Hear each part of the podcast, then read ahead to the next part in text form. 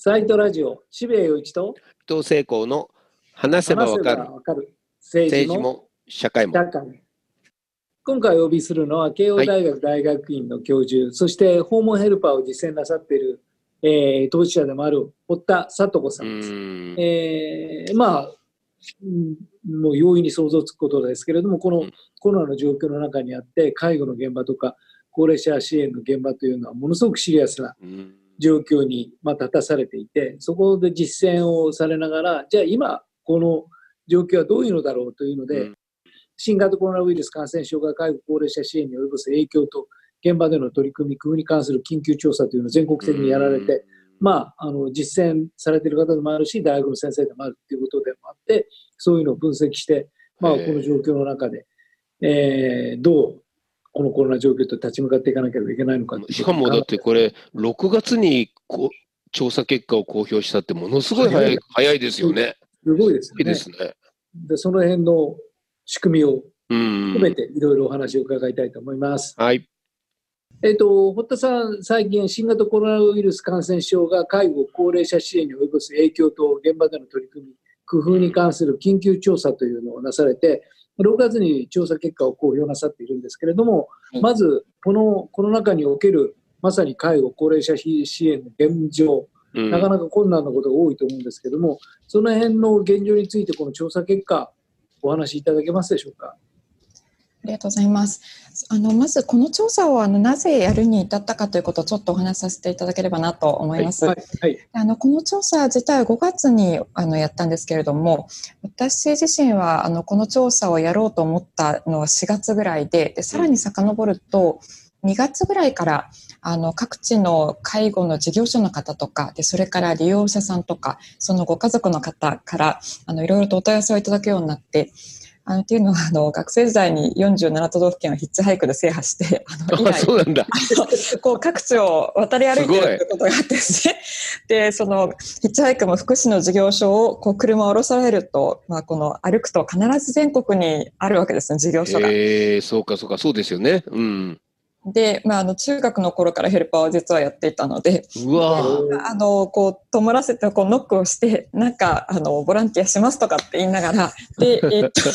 古き良き時代で20年以上前なのでシーツコートいただいたりとか、なんかお掃除させていただいたりとか、とかってしながら止まって、で、次に動くってやったんですよ。うん。はい、まあ、っていうわけで、あの、まあ、全国の方々にお世話になっていて、で日ご日頃から、まあ、いろんな、あの、ことを勉強させていただいてるんですけど、そういうご縁で、あの、各地の方々から、このコロナに伴ってこんなことが起きてるとか、うん。えどうしたらいいんだとか、こんなことやりたいんだけど、どこに言ってみたらいいんだとか、あるいはその、えっと、利用者さんご自身が今そのサービス使っても大丈夫かしらだったりご家族が一旦引き取りたいんだけどそんなこと言っていいものかしら一旦引き取っちゃったら施設が入れてくれなくなっちゃうんじゃないかしらとかですね、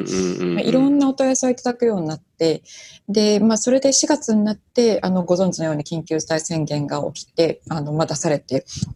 でこのままいくともうそれまででもすでにその高齢者介護を使う方々も随分不安に思っていらっしゃいましたし、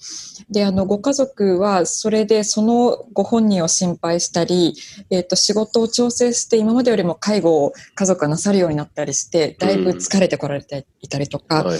それから、まあ、その私自身は3月ぐらいからあのヘルパーとして稼働する量がすごく増えてですねあの周りの方が、あの高齢のヘルパーさんたちがご自分がかかるんではないかとかああるいはご迷惑をかけるんじゃないかっていうことであの少し休まれたりとかうんあるいは子育て中の方が行けなくなったりとかっていうことでであの稼働が増えていたっていうことも、まあ、もちろんあったんですけれどもやっぱりその介護職の方々も本当に不安だしうん。で事業所のあの管理者とか経営者の方々からしても日々こう決断の連続なわけですよね。そうですよ。そこで出したくないですもんね、またね。そうなんですよね。うん。であのそういうこうこの現場の一専門職とかそれから管理者経営者のすごいこうストレスで、えっ、と、このまま放っておくと、あの、まあ、4月に緊急事態宣言があったっていうことは、結構それで、あの、まあ、事業所を少しサービスの時間を減らしたりとか、休業したりっていうところもあったんですけど、うん。その影響は2ヶ月後ぐらいに、あの、うん。お金が入ってくる時期のズレでやってくるっていうので、あ、なんか多分6月ぐらいには、こう、経営にこう不安が起きるところが出てくるんじゃないかなっていうふうに思い、で、一方で、その、介護って、生活必需品って言われた方がいらしたんですけど、こう、あの、だからって止められないわけですよね。うん、そうです3ね。密を避けろとかって言われたって、うんそれがないと暮らせないっていう。そうですよね。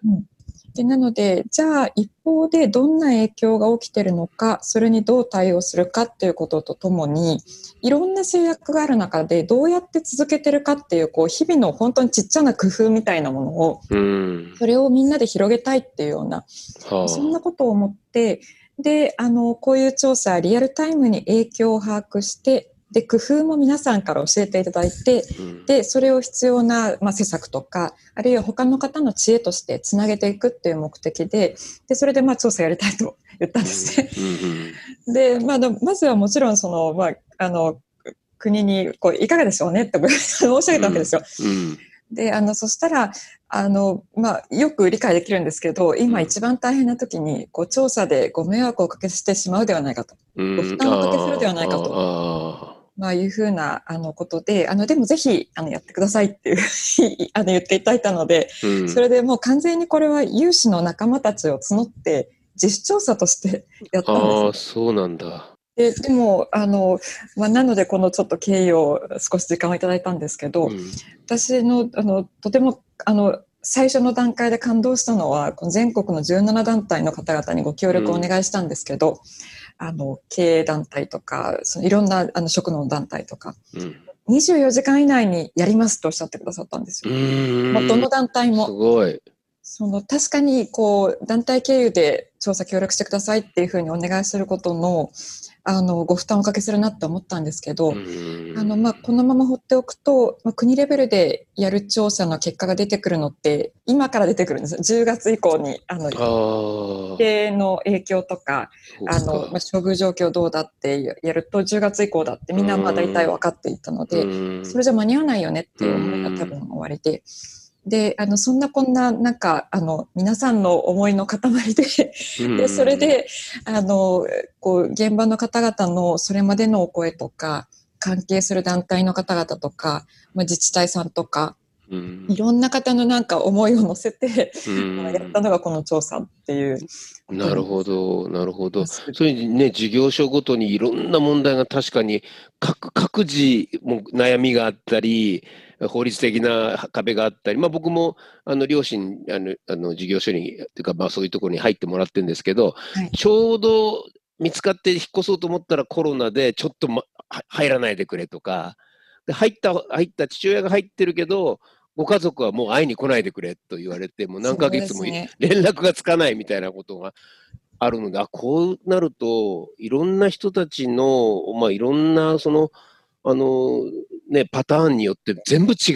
うやり、ことが起きてんだなというのは僕も分かっていたので、確かに調査をしてもらう方は嬉しかったでしょうね。訴えたいですもんね、だって。いや、本当になんかそうおっしゃっていただいたんで、なんかこちらも、で、だんだんこの、まあ、数えきれないぐらい調査やらせていただいてるんですけど、こんなにこう企画の段階から、その関係する団体も、それから、あの、現場の専門職の方もできることがあったら手伝うっていうことで。だんだんこのなんか融資が広がって30人ぐらいになってですね。うんで、結果的にあの、事業所の調査と、それから、あの、だんだん増えて、やっぱ資金繰りのこととか、それから、その、まあ、業務継続計画って言いますけど、BCP って呼ばれてるものは、それはやっぱり法人じゃないのってなって、法人調査が加わって、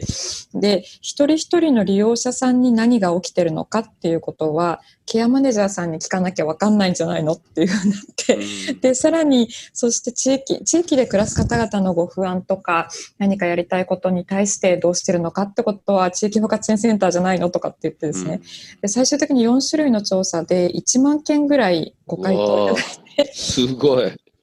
で、大量に文字回答を書いてくださったんです皆さん。また。あの、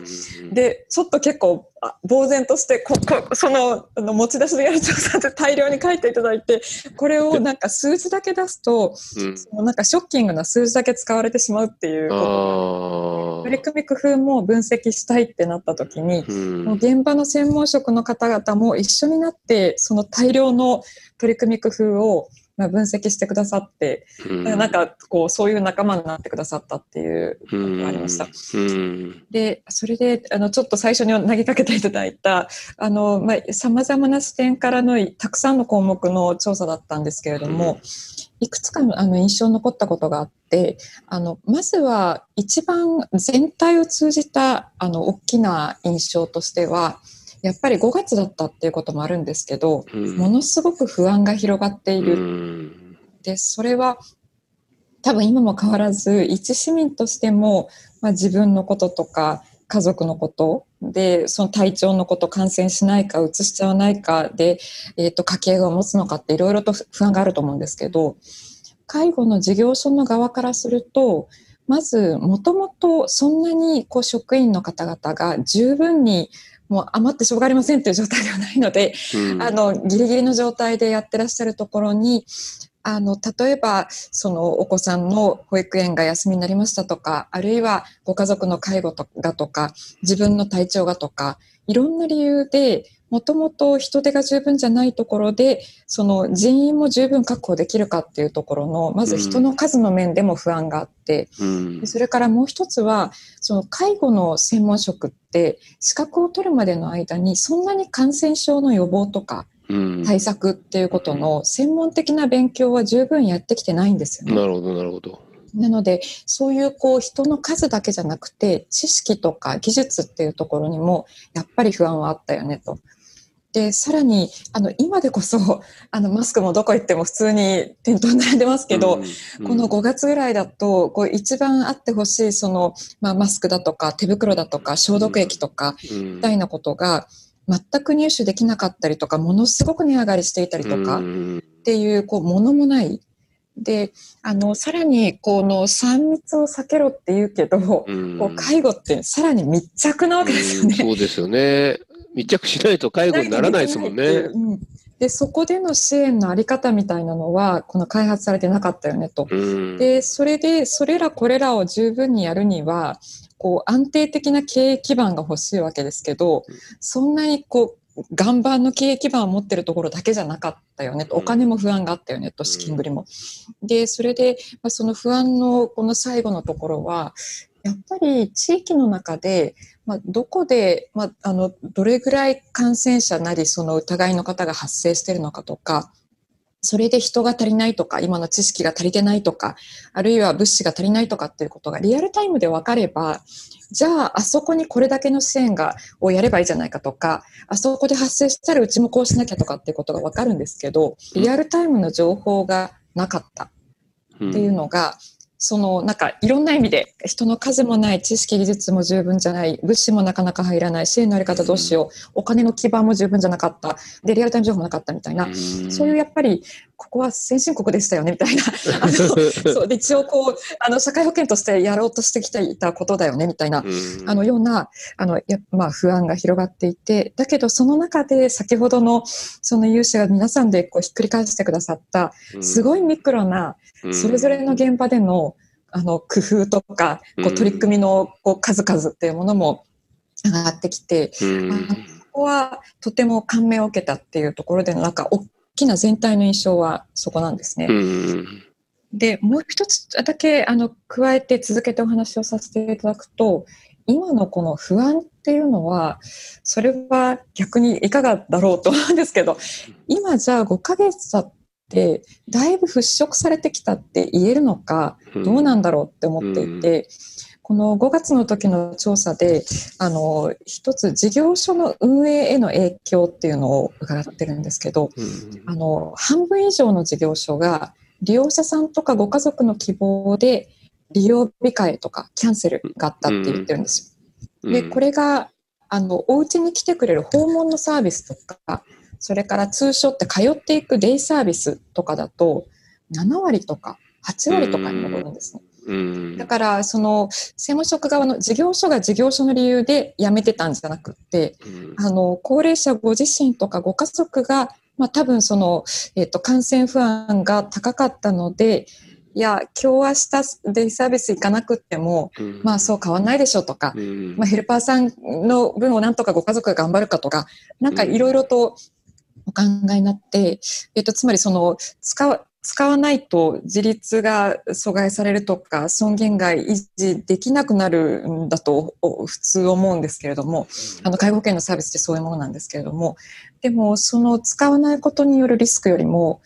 使うことによる不安の方が高くってでそれで必要な人に必要なサービスが届いていなかった可能性がとっても高いんですよね。でさっき伊藤さんのご家族の話をおっしゃってくださってましたけど、じゃあ果たして5ヶ月経って随分春よりは新型コロナって何ってことが少しずつ分かるようになってきてると思うんですけど、じゃあこう安心してサービスを使うっていうふうに人々が思えるような環境になってるのか、でそれをちゃんと背中が押せるようなそれこそマスメディアは情報情報を出せてるのかとか、私一ヘルパーとして伺うともうテレビをつけないでくださいって言うんですよ。もうやっぱなんかあのグラフを見てると、もうだんだん感染者また上がった下がった重症者がとかっていうのを見てるだけで気が見えるわけですよ。確かに。なのでこのでこういうこうこのこういうメディアをまたあの活用されているっていうのを、まあ、逆にちょっと私は今日ぜひ伺ってみたいなと思ってこの あの調査結果の中でも特にやっぱり事業所側もですけどあの、まあ、職員もみんな一市民でもあるわけですが市民に広く不安。でその中でもあの今最後に申し上げたのは利用者さんやご家族が不安ででそのことでサービスが届いていないで結果的にその利用控えをされると事業所の側の経営の安定にももちろん響くってことになるわけなんですけどこのもしかすると過剰かもしれない不安みたいなところを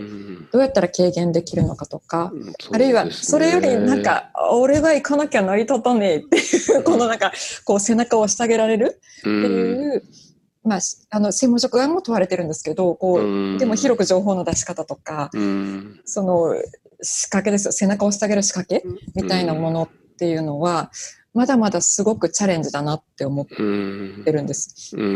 のでいや逆になんかこの不安を軽減する情報の出し方を教えてほしいって感じです。本当にそれは難しいですよね。今もだからあと結局僕はあの両親には会いに行けてもいないし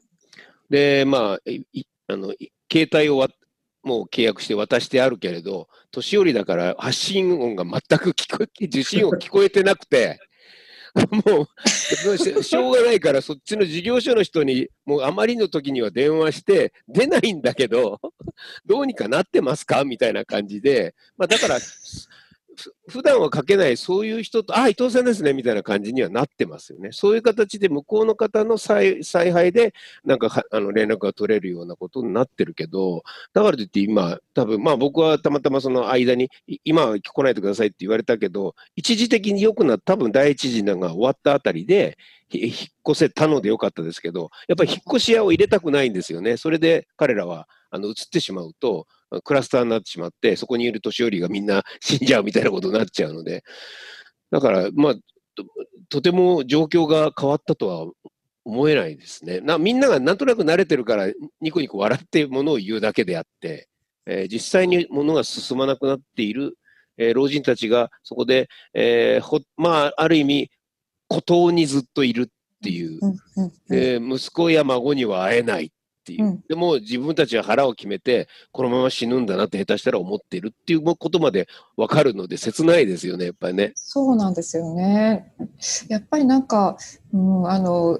わ我が家も義理の父親は施設にあのお世話になってるんですけれどもあの全くまだあの面会はできる状況ではなくってでこの、まあ、5月の調査の時もその事業所の管理者の方から見てそのご本人があの状態が悪化してしまうとかそのリスクっていうののトップがやっぱり外出とか交流がすごく減少していることっていうのが全サービスで言われていてであの施設系が一番高かったんですよね。うん、でその、まあ、面会それこそその面会を一旦やめていてそれをだんだん LINE とかこのこういった Zoom とかで、あの再開し始めてるっていうのは、まあ、あの言われてきているしやってるところ増えてきているしあの徐々にいろんな面会を再開してきてるところも多いと思うんですけど、一方でまだ外出をあの制限している施設もあったりとか、うん、あのそれからまあその自宅で暮らしていらっしゃる方々にしてもあのそこのその十分には今までのようにあちこち出かけようっていう気分に慣れてないっていうような、うん、あのところがあってここはあの本当にちょっとあのまだまだチャレンジだなって思ってるっていう感じなんですね。うん、でも一方で、今お話を伺って、あの一方ですあの発見したこととしては、うんうん、ちょっとお父さんのお父様があの携帯あまりお使いになれてないってことだったんですけど、あの一方でことのほかこうオンラインで、あのいろいろと交流をなさるっていうことがあの、まあ、高齢者はできないものって思っちゃってるのは、うん、私たちの側で、で一旦こうデビューしちゃうと、うん、普通になんかこうやって画面に向かってあのやっているっていうことだったりとか、うん、その高齢者の方々のこうオンラインデビューみたいなものを、学生さんが、あの今学生さんも特に私一応大学の教員でもありますけど、あのうん、学生さんたちもすごくこう自己高揚感が下がってるというか。そうね。うん、キャンパスに行けないですからね。そうなんですよ。でこまあ、まあ、教員の講義なんかなんなんでもよくてというか、あの 大学なんてもそそんなの何分の1かで、あのやっぱりこう学生同士でだべったり、なんかつるんだりするのがっていうところでっていう。うんうん、確かに。その学生さんたちが、そのじいちゃんばあちゃんたちの、うんオンラインデビューを、例えば LINE をインストールするとか、Zoom をインストールしてあげるとか、で、最初この使い方を教えてあげるとか、みたいなことをあのやってあげることで学生さんもあのあなんか役に立ってるって思って。なるほどなるほどなるほど。でなんか一見このえいや絶対使えないでしょって思ってたような方々が機器として使い始め、うん、でさらにあこれはその今回の調査でもとっても実感したんですけどこの介護福祉の領域はやっぱりこう広く世の中全体の中で言うとオンラインってあんまり今まで使いこなせてないんですね。ですね。うん、確かに。うん、であの他の事業所とのコミュニケーションもまあ電話はまあ一番のドローなんですけど2番はファックスでまだまだファックス社会なんですあらゆるものがファックスでやってくるんですよね。でこうこうなんかテレビ会議とか SNS みたいなものってほとんど使われてませんっていう。だからこう逆にこう専門職が考えるオンラインの活用ってまだまだなんていうかせいぜい顔見て会議しましょうくらいにそうですね。でもそれが学生さんたちだと、あ私ももう十二分におばさんなので学生だとこう別にこうつながってるからってお互い喋ってなくてもよくて、あのつなぎっぱなしにしててあの、LINE つなぎっぱなしにしてて、それぞれお散歩してて、ばあちゃんたちが。うん、で、気がついた時にその風景を送り合うとか、うん、なんかお料理を送り合うとかみたいな、うん、なんか新しい使いこなしをうまくその学生さんっていうこう2世代か3世代若い人が背中を押してあげるっていうことができると、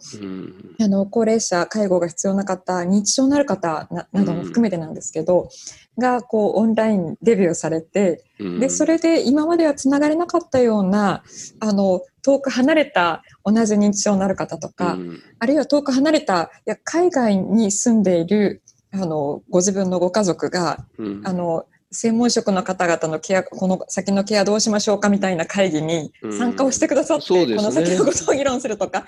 あの、みたいなような、まあ、使いこなしも、あの、広がってきてるっていうのは、それはなんか、あの、思いがけない展開だったなとは思う。確かに。それはすごく推し進めてもらったら、本当にと、あの、と年寄りだから全然、もう外界に興味ないかと思うと、やったら iPhone を、僕の iPhone を 触りたがったり、だからなんかやりたいんですね。だから FaceTime みたいのをして上げると、まあ、びっくりはしてる。まあ、そのままなかなか入っていかなかったりも、もう老人になってくると、老人性うつ病とかになってみたりしてるけど、一瞬の輝きはやっぱあるんですよね。新しい、そういうものに対して。もう一つ、まあ今僕が、あの、これいいなと思ってるのは、電話をかけると、もうそのまま1万円ぐらいでその部屋に置ける、Wi-Fi で置けるらしいんですけど、はい、もう相手が取らなくても、こっちから顔がもう、で、現れることができるって。なるほど。で、あの、で、話しかけることができると。まあ、どうもそれはペットとか子供用の子供たちがいるご家庭の方が家にかけて、で、みんな大丈夫とかって見るためのものらしかったんだけど、いやこれ老人、そうすると、あの、この音に気づかない僕の父や母も、あの、僕がいきなり話しかけてしまえば、そのまま、おうおうって話をしてくれると思うし、ボケも少しずつそんなに進行しないんじゃないかと思うんですけど、ただ、それを設置しに行けないんですよ、今。なるほど。そこがもう、僕が、ただ今ちょうどたたまたま僕があの違うテレビで PCR 検査をあの受けたので、今、はい、今日陰性だってことが分かったから、はい、この1、2日でポーンって行くしかないなと思って。いや施設の人にお話ししてね。そうですね。そのえっと、今のその面会とかもそうなんですけれどもその今回やっぱりうんこう面会もある時期にもうできるだけ制限しましょうっていう、まあ、連絡を出したりとか、うん、あるいは介護の事業所だけじゃなくて地域の体操教室とかあのカフェとかいろんな通いの場も一斉に、まあ、ある時に自治体が一旦休止しましょうみたいなことを出したところも多くあるんですけど、うんあの再開は自己責任っていうふうになるほど言われてることが多くてですね。なるほど。でこれがやっぱり施設事業所側にとっては怖いですよね。考えちゃうんですよね。そりゃそうですよ。であの自己責任って言われたけどそのうんとやっちゃって何か起きたらどうしようっていうところがあるので、そので潰れちゃいますからね。そうなんですよね。本当に。まあでもあともう一つそのこう、様々、良くも悪くも、この春から今までの間に、うん、まあ、利用者さん、入居者の方だったり、まあ、職員やご家族が、まあ、感染したり、感染疑いになったり、そして不運なことにそれがクラスター化したりっていう、うん、あの経験があの各地で起きてきているので、うん、あのなんかそれをきっかけにして、もっとやっぱり本当にこう一つの事業所とか、うん、こう一個の法人で何とかしようっていうのはもう無理で、うん、あの日頃からこう助け合いの仕組みみたいなものを作っておきましょうっていう、うん、そういう機運は随分広がったと思います。なるほど。なので、その今おっしゃったような何か起きたらもうそこの事業所潰れちゃうっていう、あの春は本当にその危機感も高かったと思うんですね。うん施設もそうですし、あの、小規模の訪問とかの事業所だと、1事業所で5人とか、1桁しか職員さんがいないとかっていうところでも、1人、あの、職員さん側に発生したらまた全員、もしかしたら濃厚接触になってたかもしれないと、2週間やめないとって大打撃になるわけですよね。で例えばそういうこう小さな事業所でもそのどこかの事業所が休止しないといけなくなった時に、その期間利用者さん利用者さんを他の事業所さんに、まあ、何人かずつでもお願いしてだけど再建もちゃんと助け合うんだよってあの取っちゃうんじゃないんだよって利用者さんを。で、お互い様なんだよっていう仕組みを、あの、だんだん、えっ、と、早い時期に大阪市の生野区っていうところで訪問看護の事業者さんたちがそれを作りましたけど、まあ、だんだん訪問介護のあの事業所でも基礎自治体レベルで最近だと千葉県の流山市とかが頑張ろうとしていたり、うん、施設系だともう全国で都道府県単位でなんとか応援の仕組みを作って一旦発生してしまったら、もう一過の折ってことには決してならないように。っていうあの仕組みは随分ちょっと機能できるかどうかの不安は残されつつもなるほど。素晴らしい。機運は生まれてきてるなと思います。例えばこのサイドラジオで世田谷区の小坂区長は割と頻繁に出てきているんですけれども、うん、まあ、小坂区長のやり方としては、えー、介護施設やそうしたその、まあ、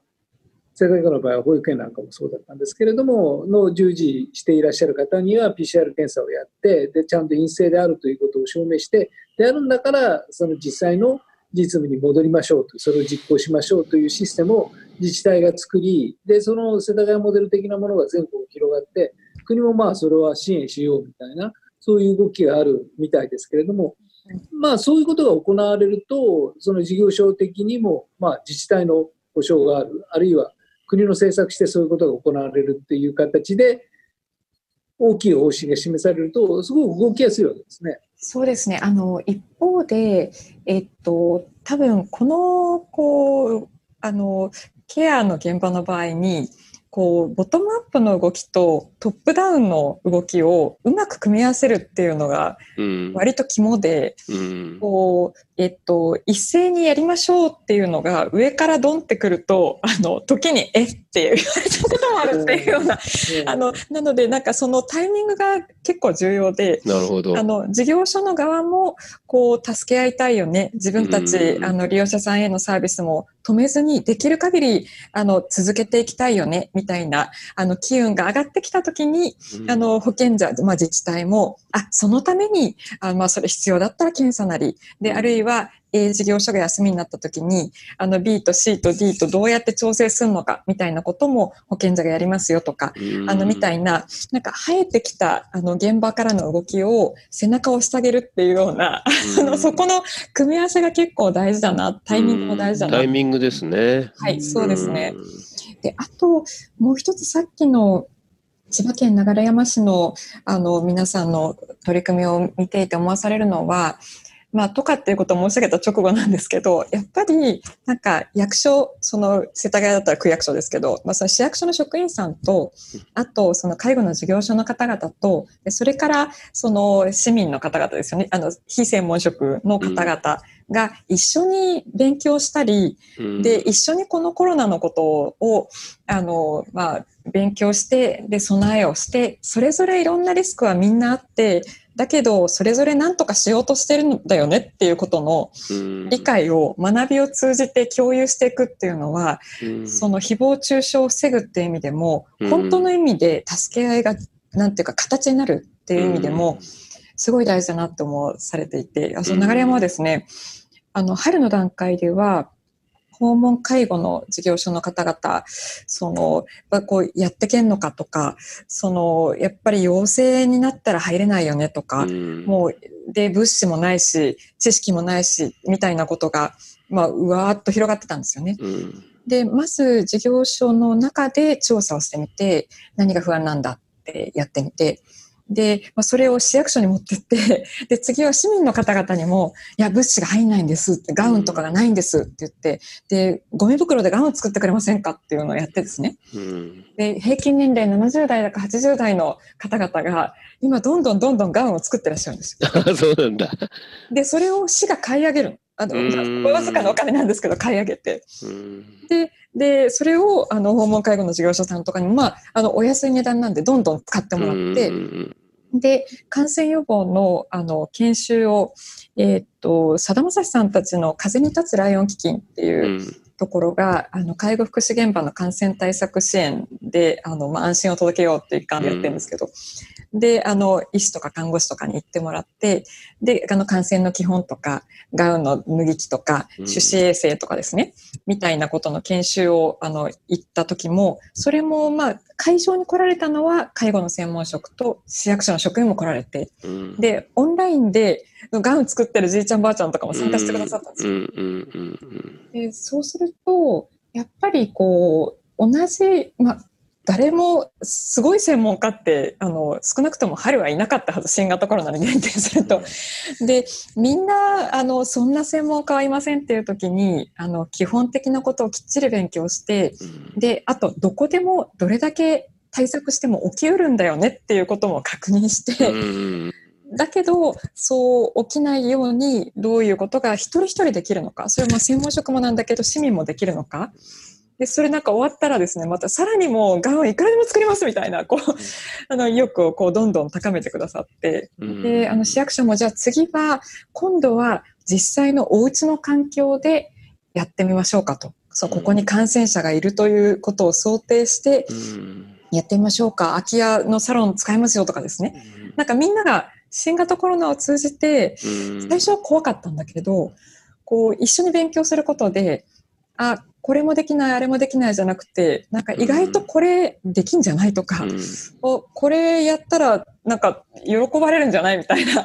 あのことをお互いがこう思い合ってってでこう仕組みにしていこうみたいな。うん感じなんですよね素晴らしいですね。あれですね、あのお話伺ってて、すごくやっぱりコロナとこの介護現場っていうのは、ものすごく、ある意味問題をすごく先端的に象徴しているような気がするんですよ。あの何度も堀田さんおっしゃっていたように、起こるんだから、うん起こるんだから、でもそれでも進めなくちゃいけないんだからっていう。うん例えば我々エンターテインメント業界は、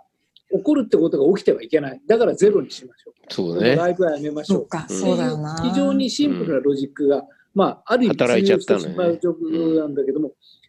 要するに介護の現場って、それはできないわけですよ。やらなくちゃ止めいけない。られない。そうですね。止められないから、じゃあ、コロナをゼロにしよう。それもできないっていう、まさに本当にコロナの本質的な問題。逃げられないんだっていう感染症は。うんじゃあ、その逃げられない感染症とどう向き合わなければいけない。うんうんそれのすごくラジカルな現場が、まあ、当然医療現場っていうのもものすごくあれだけども、介護の現場もあって、うんそこで堀田さんはすごく努力なさっていて、その中で一つ一つの実績を積み重ねていく中で、いや、